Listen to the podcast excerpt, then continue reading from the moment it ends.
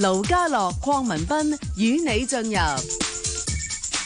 投資新世代。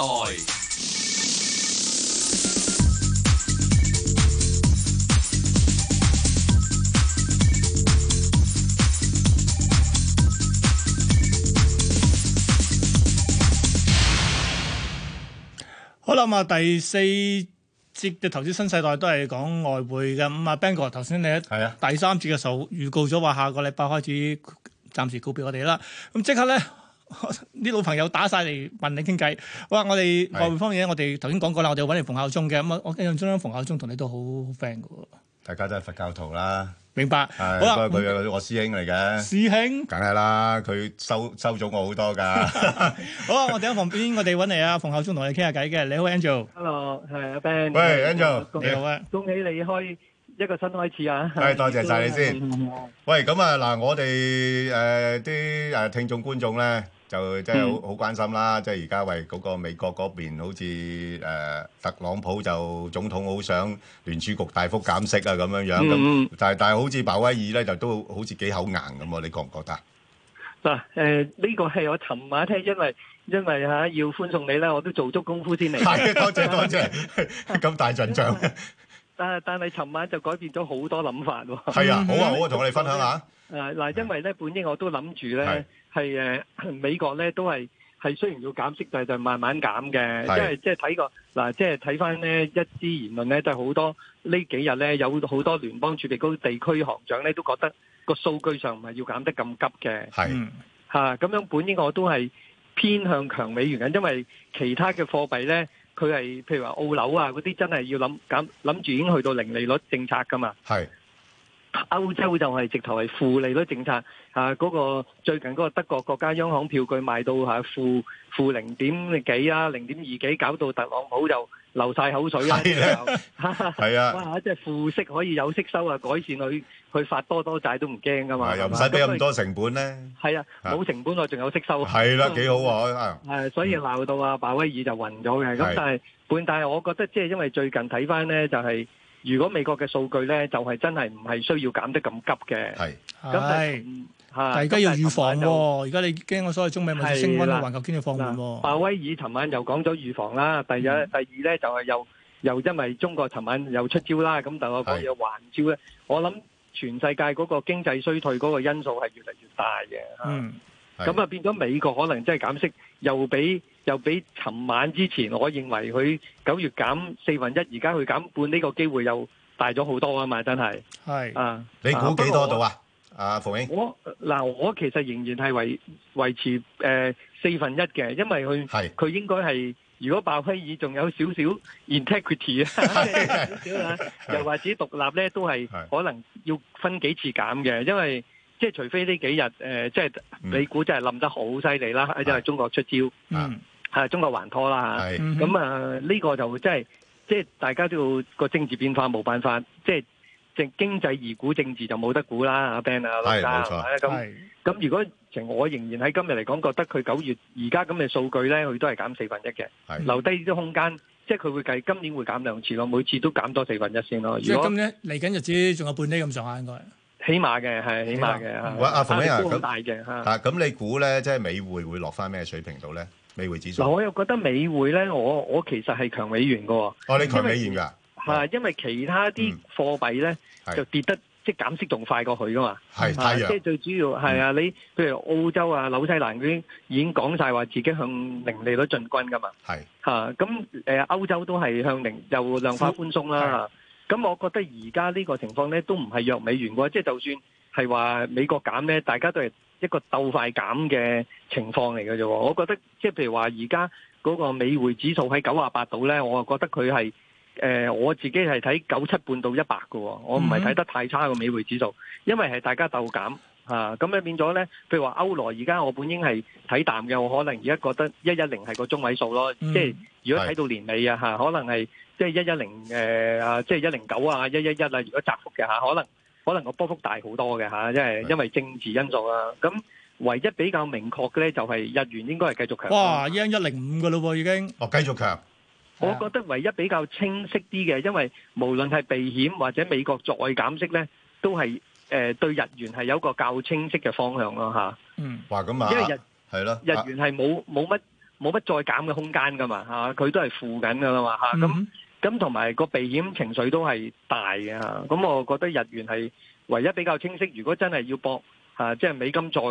再落嘅，可能都係都係日元比較比較穩陣嘅，因為兩個因素都係日元係有啲着數喂啲嘅。但係其實假如一一 yen 要一零五嘅話咧，仲可以去幾有幾大嘅去到升幅邊度咧係係咯咯係咯，啊，係啊，嗱，如果一直演變嗰係個中美嗰個升温啊，咁你咪一直係避險咧，咁你可能去到一零四啊、一零二啊咁都得嘅喎，因為你係，你避險情緒實在係嘅，即係到時就唔係話。嗯，誒、用經濟啊或者息口嘅分別嚟計㗎啦，係嘛？係 係。喂，啊因為馮景啊，呢隻隻都係負利率㗎嘛，其實喂，咁樣-咁樣睇法，嗱，你-你一個大前提呢，你自己係，啊，美元大好友咁樣先算啦。喂，咁你點樣部署啲外匯嗰啲嘢呢？全部空倉啊？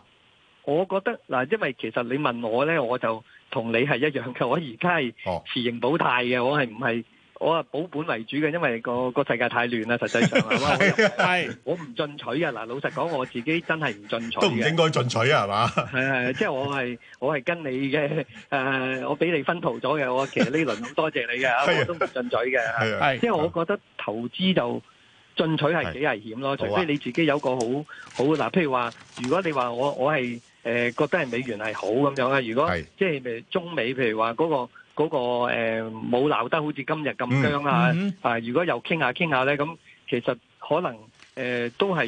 要。嗱，唯一如果你係嗱，即係香港都係美元基礎啦，你好難話，除非你炒孖展沽空美元啦，嗯呢、個高風險啦係。如果你真係要直播嘅，即係你即係睇淡美元直播嘅咧，我覺得如果睇淡美元直播咧，有兩隻兩隻 wild card 嚇、即係係。 嘢較為嘢嘅，但係好，講嚟聽下。等咪住先，高風險得唔得啊？Angel 等高風險等先啊，Angel 等等先。等等，Angel。因為咧有啲特別交通消息要盡快講講啊，因為咧嗱，誒、接獲港鐵嘅通知咧，因應觀塘區嘅公眾活動，所以由中午十二點起咧，觀塘線彩虹站咧至調景嶺站之間嘅列車服務將會暫停嘅。至於九龍灣至藍田站之間嘅各車站亦都將會暫時關閉。哇！黃埔站至彩虹站之間亦都將會維持正常列車服務，所以咧乘客梗係要乘搭港鐵或者預早計劃行程同埋使用其他嘅交通工具嘅，嗱，好。所以啊，我咪話俾你聽，我感受到壓力咯。係好大壓力添嚟嘅真係。係啊，好，跟住 Angel 喺咪度？Angel 係係係繼續講埋你頭先講話拍落邊兩隻做先。嗱，如果你 Wild card 啊你你係嗯 wild card 嚟㗎嚇，係嗱係如果你真係睇誒，即係睇關係較差嘅咧，咁當然你咪誒，即係你又你又誒想，即係你係要即係空美元啦，因為我哋個基本基本誒貨幣係港紙或者美元咧，嗯咁啊咪買金或者咧，買金如果你對買金。係。咁因為佢避險兼弱美元都係會非法金嘅，雖然我本身就本應覺得千五咧都係比較高嘅嚇，嗯咁係但係即係隨住政政治啊或者減息，如果你係你即係美國係嗯減得好大嘅咁，始終金係會比較有着數啦係，又撇開一啲地緣風險嘅嗯嘅嗰啲不明朗因素啦。咁另外一隻最癲嘅就係要自己睇啦，就係英鎊真係可以睇下嗯誒，點啦嚇。英鎊啊，哦，即係可以搏啊？英鎊嗱就係自己嘅對啊對誒脱歐嘅睇法啦嚇，即係係即係佢係咪火鳳凰啦嚇咁咁你而家係已經係差唔多呢啲價咧已經係硬脱歐價㗎啦嘛哦，哦，嚇，咁但係硬脱咁尤其是香 香港好多老鄉都係死心不息覺得平，已經九個幾㗎啦嘛係嘛係係啊咁咁佢係佢嗱如果佢係萬一嗱佢有兩個可能性硬脱歐再跌一陣啦嚇。嗯哼，即係即係再跌。如果係硬脱歐之後，其實佢可能出現硬脱歐之後太慘啦，又重返歐歐元區嘅喎，即係你唔可以 係啊，啊我真係估你唔到啊，係啊，啊即係你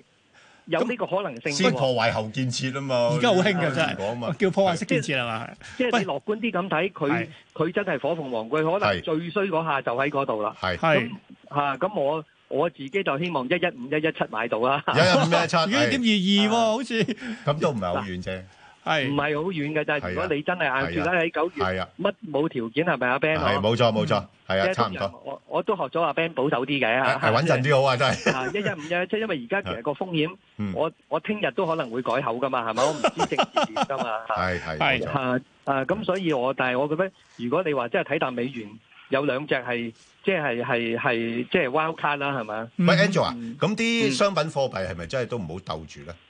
我嗱澳啊樓我係無論就算美元係弱啲，我都覺得呢兩隻係我唔會買嘅貨幣嚟唔嘅。係因你為唔會佢買哋唔兩緊要啊，你會估佢先。嗱，如果你係炒孖展，你咪沽。如果我要揀沽空，我都係沽空係係澳洲同埋紐西蘭嘅。好多係澳樓嘅係。好樓，係同埋嗯澳洲就嗰、個嗰、個沽空嗰、個，我如果呢兩次再揀，我都係會揀澳洲嘅，因為其實係個佢個經濟越嚟越差啊樓嘅，市可又以差睇咧，係啊，樓市又差，同埋佢同埋紐西蘭都係會比美國更快步向零利率嘅。係咁同埋你而家暫時沽空澳洲咧，都應該唔使俾息嘅，因為好似嗯澳洲息仲係低過美金息嘅係嗯，嚇。咁、你最緊要沽空唔好越坐越遠啊嘛，嗯你唔俾啱。息就越坐越遠噶嘛，係嘛？係喂，咁加紙又得唔得咧？加紙加之可能喺呢三隻入邊，我唔會沽空呢只啦。佢始哦終係即係如果你我係較為睇好少少美元咧，即係加拿大有啲黐住美國，佢個經濟數據好過澳紐好多，即係、嗯即係有選擇我就唔會沽歐加拿大啦，係咪？因為始終佢個好數據出嚟係你睇到澳澳紐係好明顯去嗯邁向零利率啊嘛。好嗯嗱，咁啊，阿阿 Angela，你敢唔敢大膽咁樣假設一下咧？你估聯儲局啊，即係誒去到明年咧，嗰嗯個減息去到咩水平咁上下咧？啊，我諗佢去到如果而家咁樣貿易戰，即係基於貿易戰，我唔樂觀啦啊嚇。係咁佢可能出年都係可能都去翻接近零嘅喎、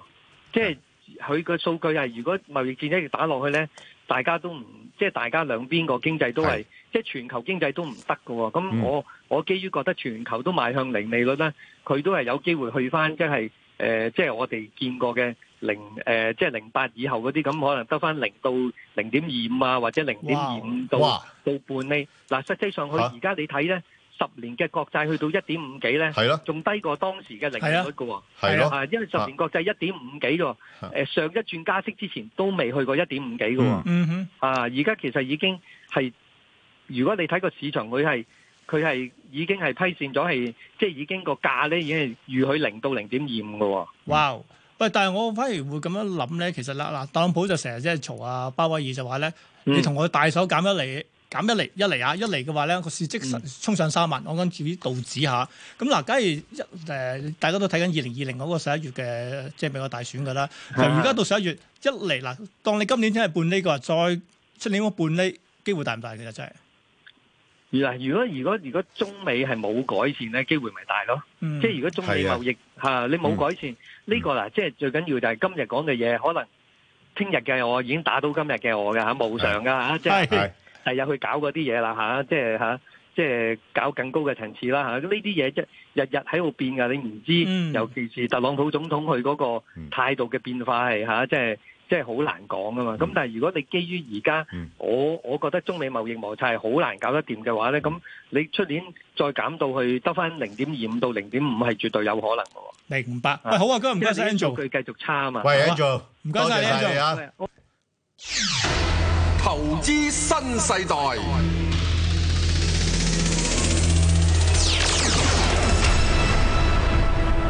好啦，咁啊，最後十分鐘啊，講到明，我哋講下下季嘅投資部署係點嘅。所以第一份俾我揾嚟就係星展銀行嘅財資市場部董事總經理啊，黃良響嘅。你好，黃良響，係早晨，早早晨，晨，早晨，係係 Tommy。啊 Ben 哥早喂，晨，你好啊，早晨嗱，呢排咧嗱，我自己覺得我啲心情都有啲躁 動， 躁動，係啊，咁所以我都要學會燥啲，嘅唔止係你啦，仲有特朗普都好燥。係啊，躁動。咁啊，我我而家就要學下點樣去保持呢個寧靜。嗯，嗱，不過呢個就係講心態啦。但係誒、呃我哋投資新世代咧就比較實際啲嘅。嗱，咁係而家面對咧成個誒大圍嘅金融市場就非常之動盪啦。喂，阿阿阿阿 Tommy 啊，喂，可唔可以係啊整一個比較安穩啲嘅組合我哋咧？嗱，本嚟就咁嘅，我本嚟就諗住咧，就去到出年第三季啊啦，係咁即係美國嗰、個、呃、衰退嘅機會咧就提高咗好多，因為誒、呃、總統大選之後咧，佢幾乎咧就衰退機會咧去到去到百分之七十嘅。係咁啊，而家咧似乎就即係特朗普嗰個心情咧就好煩躁啊！啊係係咁就啊嗰個即係所謂嗰盤棋咧，就開始有啲亂啦。係啊本嚟真係㗎一係啊一一路都即啊係做得幾好，係啊，咁啊冇理由咧啊就即係尋晚咁樣以以牙還牙，以係啊牙還牙呢一招咧就唔係佢做嘅應該。係嘛亂咗章啊！啊，咁啊練到章法，咁嗯所以咧呢一個咁嘅即係誒嗰個投資嗰個嘅即係分配咧嚇。係即係出年第三季咧，而家提前咧就即係搬到嚟今年第三 季。哇，做一年使喎，使唔使搬得咁早啊？做一年？ 我我係因因為點解咧？因為嗰、個、呃、今年咧嚇五月份開始咧係啊，咁我哋已經係誒、呃、開始係減持一啲即係股票啦嚇。係咁尤其是係即係誒中港股票啦，啊係嗯咁誒、呃美國股票嗰度咧，其實咧一一路咧都即係揸得幾穩下嘅，係咁同埋咧就即係轉咗一啲咧去啲公用股裏邊嘅，嗯喺喺美國美股方面係係啦，喺美股方面，因為美股其實咧公用股咧，你見到咧佢個指數咧上個星期五咧都仲係誒創新高嘅，嗯啊係啊，咁呢三個月裏邊咧，即係覺得啊，呢、個都係安穩嘅一個即係做法啦。咁其他有即係大概係四十個誒誒三十個 percent 咧，就喺一啲即係比較短期嘅債券裏邊咁樣嗯啊。咁啊，黃金咧已經係今年年頭我誒誒話誒十個 percent 咁，而家已經係提高去到二十個 percent 㗎啦。係嗯咁而家咧就只不過咧就我諗喺美股方面咧就誒、呃再誒、呃、將美股咧係誒提早咧啊係沽翻部分出去啊係。咁嗰個現金部位咧，而家可以上到去大概係二十個 percent 左右咯，啊，嗯咁即係換句話講，而家嗰個嘅分配係點樣咧？嗯而家個分配咧就係、啊股票三十個 percent 係啊，咁呢一個誒、呃、債券咧係三十個 percent。嗯黃金係二十個 percent，現金係二十個 percent。咁呢哦現金二十個 percent 裏邊咧，誒、就會包括咗誒、一啲嘅即係外幣啊。咁係呢外外幣咧就會係呢、個即係、一路都係誒揸緊嘅一啲加元啊，係同埋最近咧已經係即係到位啦。啊，咁啊買翻啲英鎊咁樣。嗯啊哦咁呢度分別咧就係百分之五左右啊嚇，咁啊上即係舊年同阿 Ben 哥你哋做呢個投資新世代嗰個係都啊係，即係我我我咁都係差唔多啦。不過當時咧嗰個即係股票嗰個嘅比重係高嘅，因為即係當時個美股咧就冇乜危險嘅啊。哦嗯咁而家個美股咧真正咧就即係因為特朗普咧開始轉，即係個章法係亂咗咧，係係開始有危險嘅。嗱，阿阿阿 Tommy 啊，就係呢呢個呢個有少少誒私人嘅問題啊，啊師弟啊，師弟啊問你啊，嚇喂好啊誒誒頭先你講嗰個咧誒分配咧相當之好，但係如果考慮到譬如有啲人士已經係進入退休嘅情況，或者已經係退休嘅話咧，係應該係點樣調教咧？我諗咧嗱，如果已經退休嘅話咧，我哋即係誒參照翻咧嚇，嗯即係美國咧嗰啲誒所謂退休人士咧嚇，係啊係啊，佢嗰個即係分配咧嚇啊，就將佢咧係誒打一即係一打打五十個 percent 啊啊，譬如嚇佢係即係持股誒係誒百分之五十嘅係啊，咁我哋變咗咧喺呢一呢一邊咧就持股大概百分之二十五左右。一 OK 半，即係你個股票嘅一半係係啊，即係因為美國人太樂觀啊，係咁即係係香港人可能而家太悲觀啊，咁我哋中和下，咁好啊呢個即係揸揸股票咧百分之二十五，咁呢百分之二十五嘅股票裏邊咧，啊咁我哋咧就真係要穩陣噶啦啊，係咁穩陣嘅咧就中國內需啊，啊咁呢個中國內需咧就要揸 A 股嘅啊，擠股咁裏呢面係個係啦，即咁係呢個茅台保嗰啲啊險股。係啊，即係白酒類係嚇保保險股，保險股就冇所謂，全係世界都揸得嚇係，嗯因為呢、個即係長長遠嚟講咧都係冇問題。咁啊呢個電商啊呢、個即係電子商貿，咁電子商貿嘅話咧啊即係都係揸翻嗰啲阿里巴巴㗎啦。係啊咁啊最近咧呢、個即係可能京東啊揾翻啲啊，咁呢個係美股嚟㗎。嗯啊，即係 until 佢嚟即係香港上市之前，佢都仲係美股啊。係啊，咁呢個即係誒呢大呢三類咧係即係最主要係揸嘅股票啊。嗯咁而嗰個即係債券方面咧，係啊誒長期債券咧嚇，仲未係算好貴啊。呢個即係美國嗰個嘅即係誒呢五咧嚇，呢個咁嘅十年期嗰個 嘅啊，我諗咧啊佢有機會咧係跌落去一厘咁上下。哼，哇！嗯即係即即係係個個價會債升啊，個債價會會升喎，係咁但係咧，係即係當當呢、一個即係誒、呃大家誒都係一面倒啊，覺得哇佢真係會去嘅時候咧。係啊，咁啊，大家開始咧就唔好話一百個 percent，誒都喺呢啲咁長期嘅債券裏邊啊。嗯係因為短期咧兩至到四年咧嚇，呢啲咁嘅債券咧，而家咧嗰個即係息咧嚇，仲未係好低啊。嗯如果你話即係誒聯聯儲局有機會減息誒減到落去零點五個 percent 嘅話咧啊，咁呢啲咁嘅即係二至四年期嘅債券咧，其實咧啊就應該都係有佢個即係價值喺度。咁所以咧嗯就唔好太長啊嗰、個年期嘅債券啊，大概咧即係平均嚟落誒，即係計落去咧嚇，有啲十年啊，有啲三年啊咁樣啊。哼，哦，哇！啊但係而家好多人湧晒三十年嗰啲喎，嗰啲係咪真係諗都冇諗啊？其實真係，我諗咧嗱，如果你三十年嘅話咧，嗰、個嘅問題咧就係、誒嗰個即係對於誒、聯儲局咧嚇，將來咧嚇，佢係咪真係可以減到去零點五個 percent 咧？呢、個係好 sensitive 㗎嚇，個價格。啊嗯即係你喐少少嘅話咧，佢個價格咧要喐好多啊！咁、個問題咧就係而家啲關稅出晒嚟啦係啊！咁而家特朗普亦都唔理啊，究竟即係呢個係美國啊嘅入口商俾嘅關稅啊？其實係美國有相比㗎，啦係啊，因為啊嗱，如果美國係呢、個係好似即係啲誒研究誒、呃、結果所得呢個百分之八十，其實係美國嘅入口商俾嘅，咁呢個美國通脹其實係唔落得嘅喎啊嚇係係咁佢唔落得嘅時候咧，聯儲局真係冇得減咁多嘅時候咧，咁到時咧，誒大家一齊冚嘅時候咧嚇，嗯咁個三十年嗰、個即係息咧，可能上得快過晒其他嘅嚇。哦咁所以我諗咧就呢個穩陣咧就係係啊唔好話即係俾呢啲風吹嚟吹去咧係啊就太過影響自己嗰個嘅即係本嚟嚇嗰個初心。咁而家嗯咧就即係有有啲三年溝啲，有啲十年咁樣啊。好啊。 ，Tommy 啊，咁金嗰度就係係啱噶啦，二十 percent，啊20%我諗即係千七咧，有機會係見到嘅。 OK，嗱咁誒頭先你講咗係個資產嗰方面嘅組合嘅分配啦。咁如果喂係地域性嗰邊，你會偏向睇邊啲市場多啲咧？嗱，我哋頭先講過咧，嗯內需嗰啲咧，我哋睇 A 股嘅。係啊嗯咁嗰個即係電商啊，同埋呢一個嘅，即係有一啲公用嘅咧，我哋係睇呢一個美股嘅。啊，哦咁如果話即係港股方面咧，誒、港股咧就即係只係要 H 股嘅啫嚇。啊咁、港股嘅 H 股咧就只係要呢個保險咧，啊係，同埋一啲即係嗰個。誒、息咧真係誒誒非常之高嘅咧嚇，係一啲即係房即係防守性嘅房地產信託、房地產信託、房託，嗯，啊，房託嗯嗯啊，即係譬如好似越秀咁樣，啊係嗯係啊，咁啊呢個即係我都講咗兩年啦，啊，係啦咁啊 都都勝咗啦，都有收成啦，啊，係。啊係咯，嗯，啊咁都幾好喎，係啦，咁誒。